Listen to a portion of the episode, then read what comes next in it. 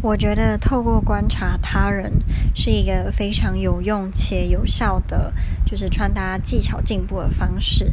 有时候我想要买某一件单品，但我不知道该怎么搭配的时候，我就会日后在路上或是比如说在公车上、捷运上观察，是不是有人刚好穿类似那样的衣服。那他是怎么搭配的？有什么我可以学习的？有什么我可以避免的？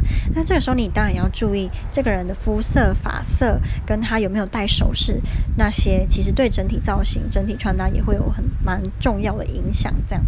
第二个大家应该多少都会做，就是去追踪一些跟你穿搭风格比较符合的，呃，Instagram 啊，或是我不知道网志等等，应该 YouTuber 也会啊。比如说穿搭，什么一周穿搭这些，我觉得也都很有效。但就如同我前面所说，要注意那个人他的长相啊、肤色、发色跟你是不是有很类似，还有体型。